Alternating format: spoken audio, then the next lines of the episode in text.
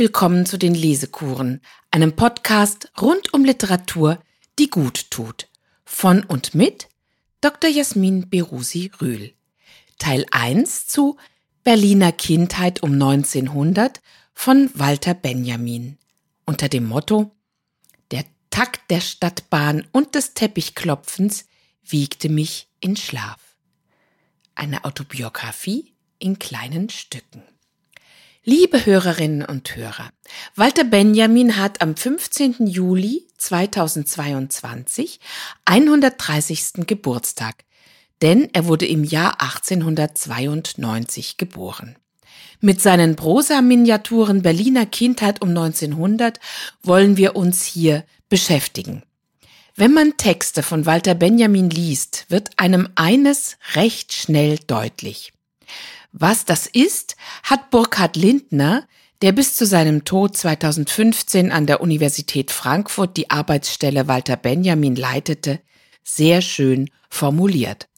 Burkhard Lindner schreibt, jeder Leser Benjamins, der über das Gelesene schreiben will, wird die Erfahrung machen, dass die Texte sich der Inhaltszusammenfassung entziehen. Ohne die Prägnanz der Formulierung die einem außerordentlichen Bewusstsein der deutschen Sprache entspringt, verflüchtigt sich ihr Wahrheitsgehalt, weshalb in der Öde mancher Sekundärdarstellung ein Benjamin-Zitat wie ein strafender Lichtblick wirkt. Dieses Phänomen, dass man einen Gedanken nicht einfach wiedergeben kann, indem man ihn anders ausdrückt, ist für die Arbeiten Walter Benjamins typisch. Wir werden dieser Tatsache begegnen, indem wir die Texte langsam lesen und zuweilen Sätze noch einmal lesen. Benjamin hat an seinen Sätzen gefeilt, er hat sie in verschiedenen Arbeitsschritten förmlich kondensiert, er hat sie reduziert und konkretisiert. Insbesondere in seinen literarischen Texten sind auf diese Weise intensive Bilder entstanden, denen man nachspüren kann, indem man sie immer wieder liest. In dem Buch Berliner Kindheit um 1900 werden wir einer Autobiografie begegnen, die nicht, wie es die meisten Biografien tun, linear erzählt. Wir werden nicht, wie es bei Biografien seit Augustinus Zeit der Fall ist, auf einem Zeitpfeil durch die Jahre fliegen, sondern wir werden vielmehr von Ort zu Ort geführt. Walter Benjamin ersetzt die Zeit durch den Raum. Geschrieben im Bewusstsein, dass die Vergangenheit unwiederbringlich ist, erzeugen Benjamins Kindheitsminiaturen im Leser gleichwohl ein Gefühl nie endender Dauer. Walter Benjamin schöpft aus dem Fundus einer großbürgerlichen Kindheit.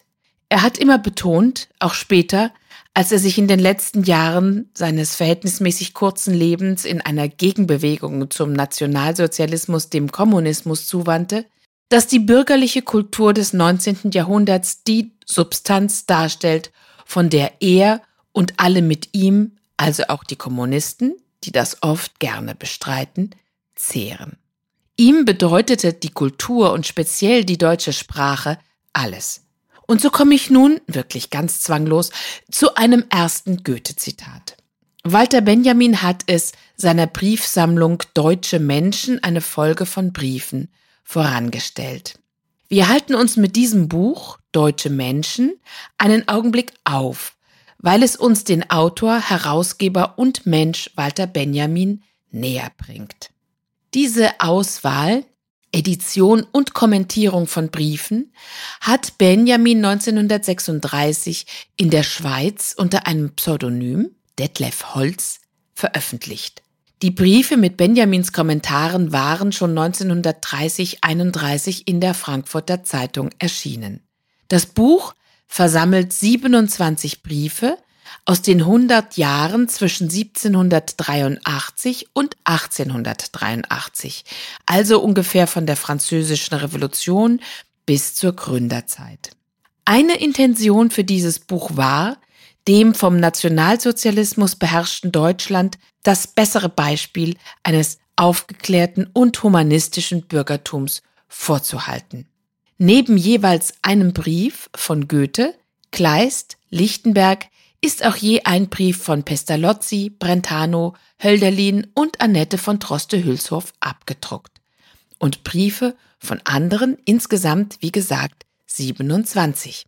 Benjamin stellte die Sammlung unter das Motto von Ehre ohne Ruhm, von Größe ohne Glanz, von Würde ohne Sold. Die 100 Jahre von 1783 bis 1883, in denen die versammelten Briefe geschrieben wurden, sieht Benjamin als eine abgeschlossene Epoche des Bürgertums an. Er schreibt im Vorwort, es war die Epoche, in der das Bürgertum sein geprägtes und gewichtiges Wort in die Waagschale der Geschichte zu legen hatte.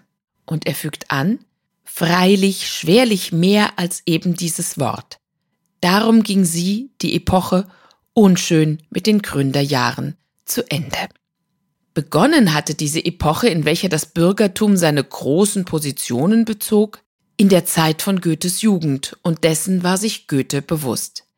Im Alter von 76 Jahren schrieb Goethe an seinen Freund Karl Friedrich Zelter, Reichtum und Schnelligkeit ist, was die Welt bewundert und wonach jeder strebt. Eisenbahnen, Schnellposten, Dampfschiffe und alle mögliche Fazilitäten der Kommunikation sind es, worauf die gebildete Welt ausgeht, sich zu überbilden und dadurch in der Mittelmäßigkeit zu verharren. Eigentlich ist es das Jahrhundert für die fähigen Köpfe, für leicht fassende, praktische Menschen, die, mit einer gewissen Gewandtheit ausgestattet, ihre Superiorität über die Menge fühlen, wenn sie gleich selbst nicht zum Höchsten begabt sind. Lass uns so viel als möglich an der Gesinnung halten, in der wir herankamen. Wir werden mit vielleicht noch wenigen die Letzten sein, einer Epoche, die so bald nicht wiederkehrt. Diesen Ausschnitt aus Goethes Brief vom 6. Juni 1825 an Zelter zitiert Walter Benjamin also im Vorwort zu seiner Briefanthologie Deutsche Menschen. Nun zur Vita Walter Benjamins. Geboren wurde er am 15. Juli 1892 in Berlin, wo er auch aufwuchs. Walter Benjamin ist der älteste Sohn des wirklich reichen Antiquitäten- und Kunsthändlers Emil Benjamin und seiner Frau Pauline, geborene Schönflies. Es gibt eine sehr schöne Benjamin-Biografie von Momme Brodersen. Im ersten Kapitel entwirft er darin zunächst das Bild der Stadt Berlin, die gegen Ende des 19. Jahrhunderts in heute unvorstellbarer Weise gewachsen war. Zwischen 1871 und 1890 hatte sich die Einwohnerzahl auf zwei Millionen verdoppelt. Die Wohnbauten des Historismus, die mir, ich gestehe das hier mal, recht lieb und teuer sind, wenn sie nicht allzu kitschig überladen sind, sie entstanden damals in einem wilden Stil Mischmasch, der nur selten den Formidealen des Klassizismus und damit dem eigentlichen Zeitalter des Bürgertums verpflichtet war. Jedenfalls war dieser in Anführungszeichen Stil von einer gewissen Wahllosigkeit und Überladenheit geprägt, von der wir noch hören werden, wenn Walter Benjamin von den Möbeln seiner Großmutter spricht. Und damit sind wir wieder bei der Familie. Zitat, von Haus aus gehörte Benjamin zu jener Gruppe deutscher Staatsbürger jüdischer Abstammung, für die die radikalen Zionisten damals den abschätzigen Begriff vom Weihnachtsjudentum bereithielten schreibt Momme Brodersen. Und weiter?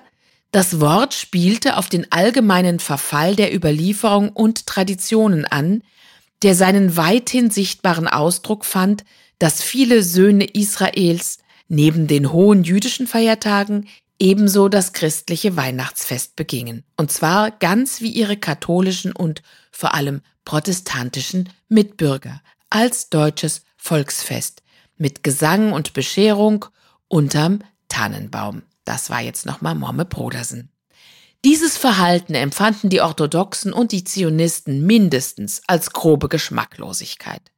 Doch Walter Benjamin hat nie etwas anderes gekannt. Und eine seiner schönsten Miniaturen in der Berliner Kindheit ist ein Weihnachtsengel, wo der kleine Junge gespannt auf die Stunde der Bescherung wartet. Zitat In meinem Zimmer wartete ich, bis es sechs werden wollte. Kein Fest des späteren Lebens kennt diese Stunde, die wie ein Pfeil im Herzen des Tages zittert. Die Anstöße für Walter Benjamins Beschäftigung mit dem Judentum und dem Zionismus kamen jedenfalls immer von außen, so durch persönliche Begegnungen und Gespräche oder aber durch die nationalsozialistische Machtergreifung. Walter Benjamin schrieb in einem Brief Ich bin liberal erzogen worden. Mein entscheidendes geistiges Erlebnis habe ich gehabt, bevor jemals das Judentum mir wichtig oder problematisch geworden ist. Was ich von ihm kannte, war wirklich nur der Antisemitismus und eine unbestimmte Pietät gewesen. Als Religion war es mir fremd, als Nationales unbekannt. Walter Benjamin studierte Philosophie, Germanistik und Kunstgeschichte in Freiburg, München, Berlin und Bern. In Bern, wohin er auch ging, um der Einberufung zum Ersten Weltkrieg zu entgehen, promovierte er mit der Arbeit Der Begriff der Kunstkritik in der deutschen Romantik. Seine Habilitationsschrift von 1925 über die Ursprünge des deutschen Trauerspiels wurde von der Universität Frankfurt nicht angenommen, weil sie für ihre Zeit zu ungewöhnlich war. Viel später wurde die Schrift eine Art Klassiker der Literaturkritik des 20. Jahrhunderts. Benjamin lebte als freier Autor und Übersetzer in Berlin, wobei er nach dem Tod des Vaters, der im Übrigen kein Verständnis für die geistige Ausrichtung seines Sohnes gehabt hatte, und aufgrund der Inflation, die das gesamte Vermögen vernichtet hatte, in finanzieller Bedrängnis war. 1933 wurde er von den Nationalsozialisten ins Exil nach Frankreich getrieben. Auf der Flucht vor der Gestapo nahm er sich am 27. September 1940 in der spanischen Grenzstadt Portbou das Leben. Da war er 48 Jahre alt. Eine erste Fassung der Berliner Kindheit war 1933 abgeschlossen, also zu der Zeit, als er nicht mehr in Deutschland leben konnte und ein unstetes Wanderleben für ihn begonnen hatte, das erst mit seinem Tod in der Fremde in Portbou endete. Bis zu seinem Tod hat Benjamin die Berliner Kindheit noch mindestens zweimal überarbeitet, weitere Stücke eingefügt, andere rausgenommen und vor allem den Text immer weiter verdichtet, sowie die Anordnung der Stücke verändert. Was war in erster Linie die Intention für die Abfassung dieser Kindheitserinnerungen? Lassen Sie uns das Vorwort dazu lesen. Zunächst das Motto O braun gebackene Siegessäule mit Winterzucker aus den Kindertagen. Vorwort.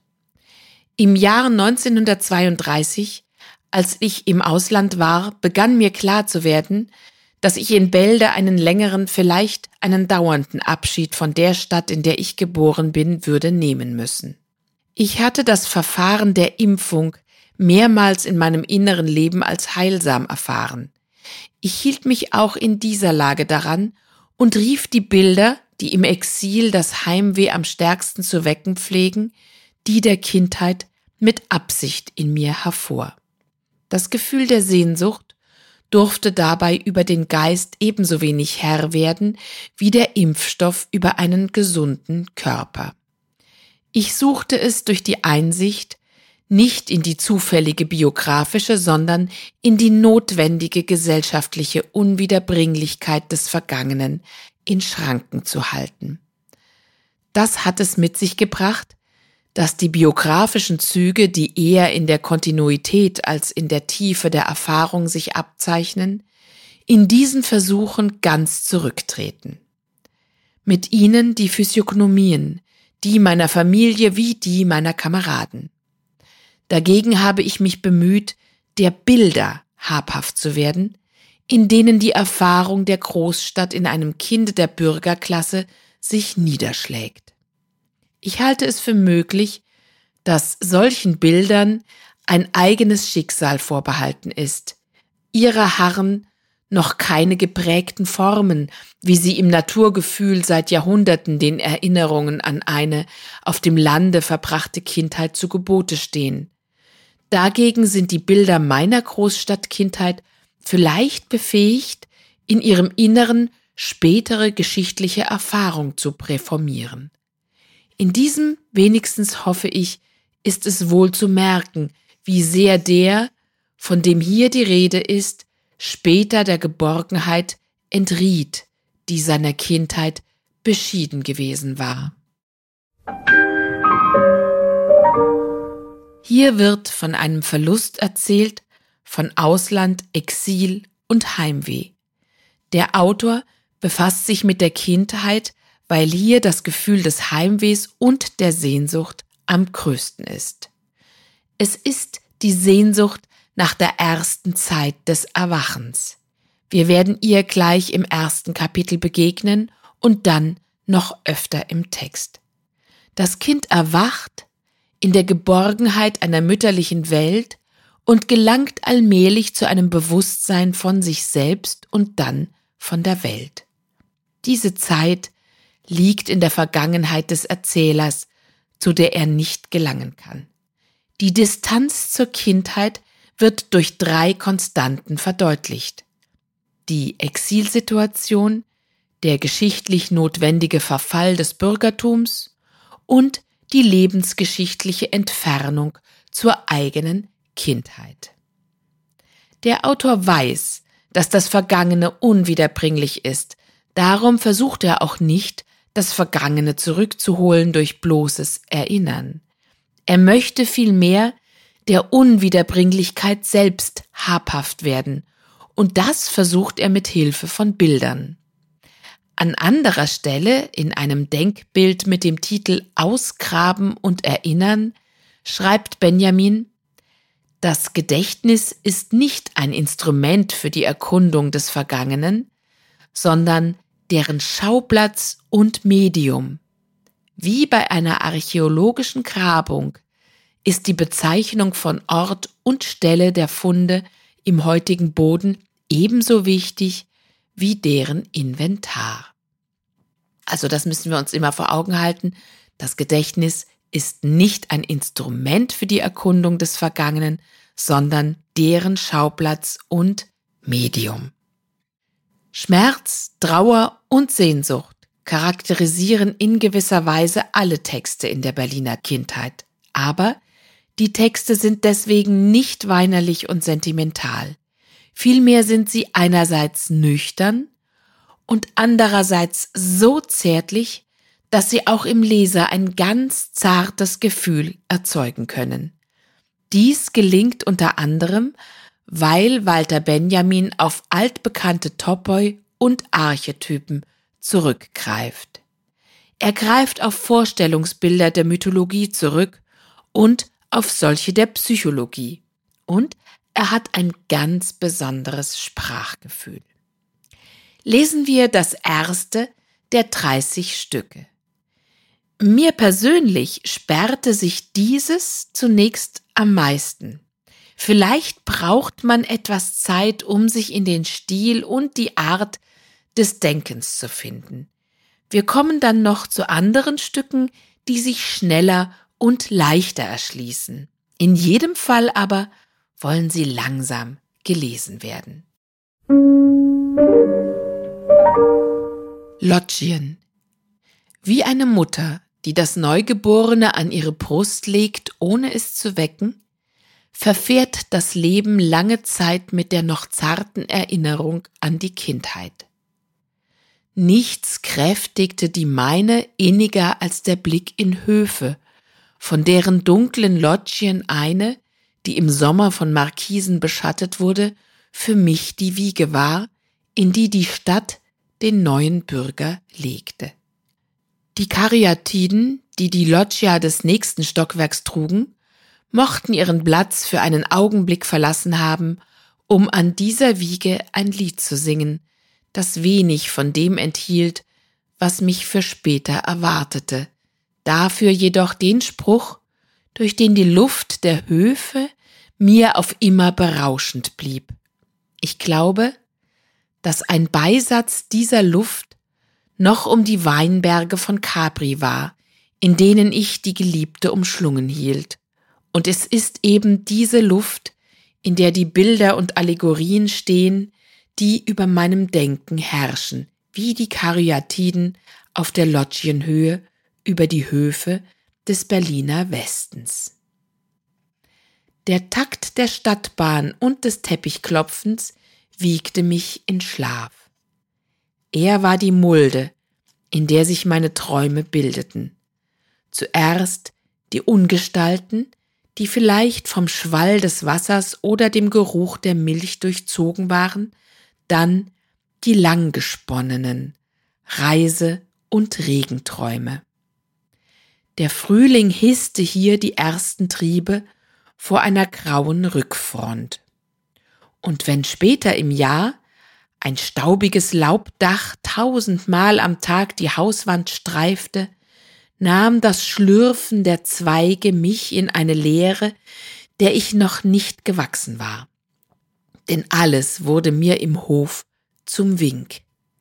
Wie viele Botschaften saßen nicht im Geplänkel grüner Rollos, die hochgezogen wurden, und wie viele Hiobsposten ließ ich klug im Poltern der Rollläden uneröffnet, die in der Dämmerung niederdonnerten. Im Hofe beschäftigte mich die Stelle, wo der Baum stand, am häufigsten. Sie war im Pflaster ausgespart, in das ein breiter Eisenring versenkt war. Stäbe durchzogen ihn so, dass sie das nackte Erdreich vergitterten. Es schien mir nicht umsonst so eingefasst. Manchmal sann ich dem nach, was in der schwarzen Kute, aus der der Stamm kam, vorging. Später dehnte ich diese Grübeleien auf Troschkenhaltestellen aus. Deren Bäume wurzelten ähnlich, und die waren außerdem umzäunt. Die Kutscher hingen an die Umzäunung ihre Pellerinen, während sie für den Gaul das Pumpenbecken, das in das Trottoir gesenkt war, mit dem Strahle füllten, der Heu- und Haferreste wegtrieb. Mir waren diese Warteplätze deren Ruhe nur selten durch den Zuwachs oder Abgang von Wagen unterbrochen wurde, entlegenere Provinzen meines Hofes. Wäscheleinen liefen von einer Wand der Loggia zur anderen. Die Palme sah umso obdachloser aus, als längst nicht mehr der dunkle Erdteil, sondern der benachbarte Salon als ihre Heimat empfunden wurde. So wollte es das Gesetz des Ortes, um den einst die Träume der Bewohner gespielt hatten. Ehe er der Vergessenheit verfiel, hatte bisweilen die Kunst, ihn zu verklären, unternommen. Bald stahl sich eine Ampel, bald eine Bronze, bald eine China-Vase in seinen Bereich. Und wenn auch diese Altertümer selten dem Orte Ehre machten, so passten sie zu dem, was er Altertümliches an sich selbst hatte. Das pompeianische Rot, das in breitem Bande an seiner Wand entlang lief, war der gegebene Hintergrund der Stunden, welche in solcher Abgeschiedenheit sich stauten. Die Zeit veraltete in diesen schattenreichen Gelassen, die sich auf die Höfe öffneten.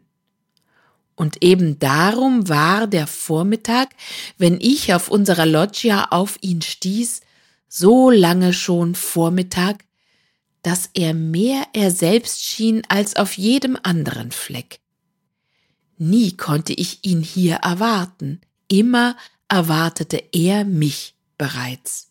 Er war schon lange da, ja, gleichsam aus der Mode, wenn ich ihn endlich dort aufstöberte. Später entdeckte ich vom Bahndamm aus die Höfe neu.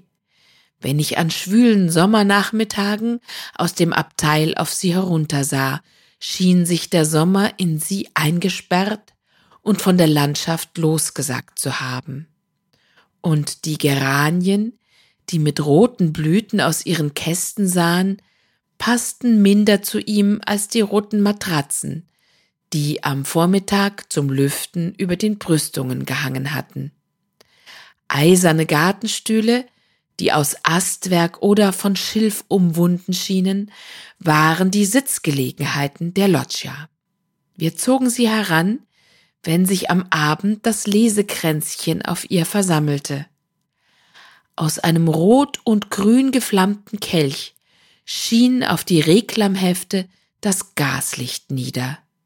Romeos letzter Seufzer strich durch unseren Hof auf seiner Suche nach dem Echo, das ihm die Gruft der Julia in Bereitschaft hielt. Seitdem ich Kind war, haben sich die Loggien weniger verändert als die anderen Räume. Sie sind mir nicht nur darum nahe. Es ist vielmehr des Trostes wegen, der in ihrer Unbewohnbarkeit für den liegt, der selber nicht mehr recht zum Wohnen kommt. An ihnen hat die Behausung des Berliners ihre Grenze. Berlin, der Stadtgott selber, beginnt in ihnen. Er bleibt sich dort so gegenwärtig, dass nichts Flüchtiges sich neben ihm behauptet. In seinem Schutze finden Ort und Zeit zu sich und zueinander. Beide lagern sich hier zu seinen Füßen. Das Kind jedoch, das einmal mit im Bunde gewesen war, hält sich von dieser Gruppe eingefasst auf seiner Loggia wie in einem längst ihm zugedachten Mausoleum auf. Eine Loggia, das ist ein mindestens an einer Seite offener, überdachter Bereich eines Gebäudes, zumeist an drei Seiten von den Außenwänden umschlossen. Loggien bilden einen Übergangsbereich zwischen öffentlichem Außenraum, der Straße oder einem Platz, hier dem Hof, und dem Innenraum des Gebäudes. Sie haben daher eine wichtige Funktion als Schnittstelle zwischen Innen und Außen.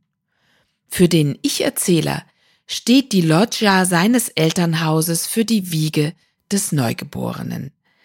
Das Elternhaus war ein typisches Miethaus des Berliner Westens mit einem Innenhof. Gemeint ist hier Charlottenburg in der Nähe des Savigny-Platzes.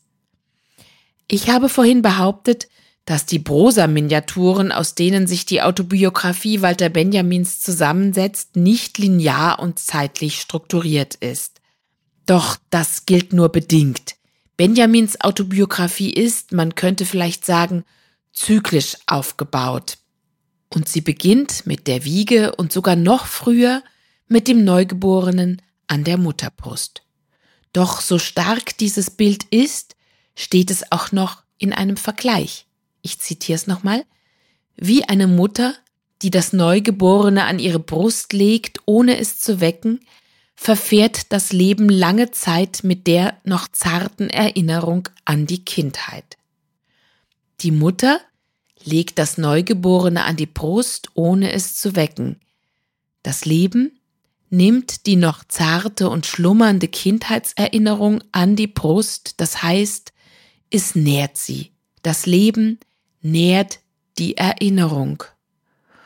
Und nun konkretisiert er es, Zitat, nichts kräftigte die meine inniger als der Blick in die Höfe, von deren dunklen Loggien eine, die im Sommer von Markisen beschattet wurde, für mich die Wiege war, in die die Stadt den neuen Bürger legte.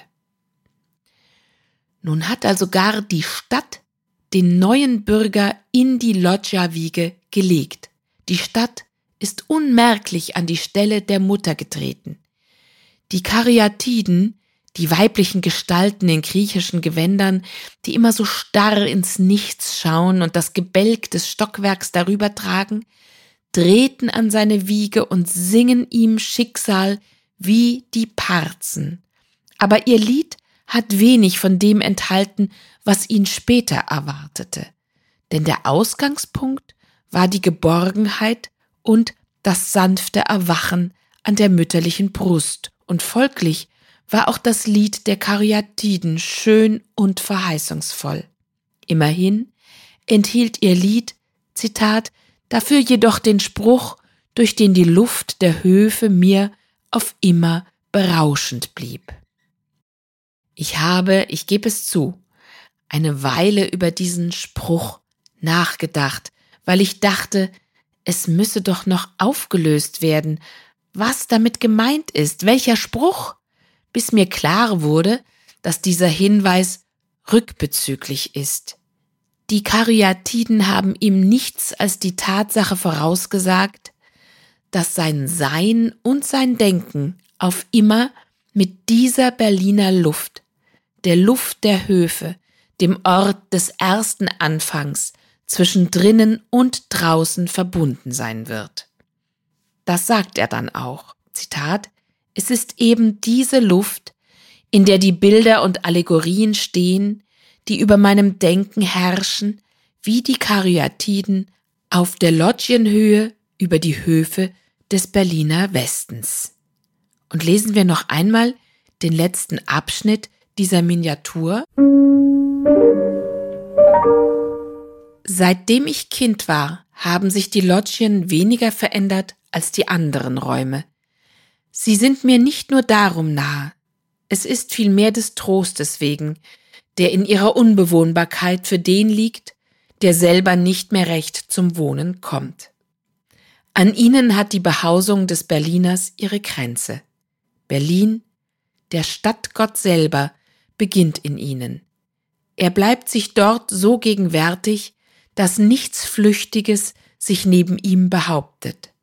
In seinem Schutze finden Ort und Zeit zu sich und zueinander. Beide lagern sich hier zu seinen Füßen. Das Kind jedoch, das einmal mit im Bunde gewesen war, hält sich, von dieser Gruppe eingefasst, auf seiner Loggia, wie in einem längst ihm zugedachten Mausoleum auf. Die Stadt Berlin, ja, der Stadtgott selber, beginnt in den Loggien und bleibt sich gegenwärtig. Und im Schutz dieses Stadtgottes finden Ort und Zeit zu sich selbst und sie finden zueinander. Was ist nun mit dem Kind, das einmal mit im Bunde gewesen war? Das Kind ist aus der Einheit von Zeit und Ort herausgefallen. Das ist insofern kein Wunder, als für den Erwachsenen die Kindheit vergangen ist. Doch für den Erzähler hat es noch eine weitere Bewandtnis damit, denn es gibt für ihn keinen Ort, an dem er wohnen kann. Er setzt dem geborgenen Kind, das er gewesen ist, ein Denkmal zwischen Raum und Zeit, ein Mausoleum. Und obwohl ein Mausoleum ein Grabmal ist, hat dieses erstarrte Bild nichts Trauriges, denn das Bild ist das Leben. Sie sehen hier, welch große Bedeutung dem Ort des Erinnerns beigemessen wird, und zwar in zweifacher Weise, dem dinglichen Ort, an dem die Erinnerung haftet, und dem Gedächtnis selbst, dass der Ort des Erinnerns ist. So schafft sich das Leben und Denken des Erinnernden seine eigene Welt. Mit der Methode der Verortung stellt sich Walter Benjamin in die Tradition der antiken Nemnotechnik. Schon in der Berliner Chronik beabsichtigte er, den Raum des Lebens, Bios, grafisch in einer Karte zu gliedern. Das war jetzt Zitat. Das Merksystem der Antike empfiehlt, die Erinnerungsbilder, Imagines, nach räumlichen Ordnungsmustern Lozi oder Loki zu organisieren. Indem Benjamin die Erinnerungen an Orten festmacht, wendet er diese Mnemotechnik an. Sie wird Simonides von Cheos zugeschrieben, der im sechsten Jahrhundert vor Christi lebte. Simonides erinnerte sich an die zu Tode gekommenen Gäste einer Festgesellschaft, über denen das Haus zusammengebrochen war, indem er sich in Erinnerung rief, wo wer gesessen hat. Diese Methode wird seither als Beginn der Mnemotechnik angesehen.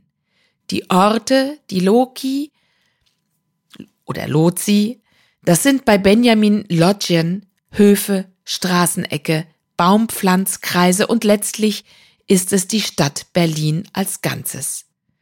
Alle diese Orte verselbstständigen sich durch diese Technik des Erinnerns und sie gewinnen ein Eigenleben.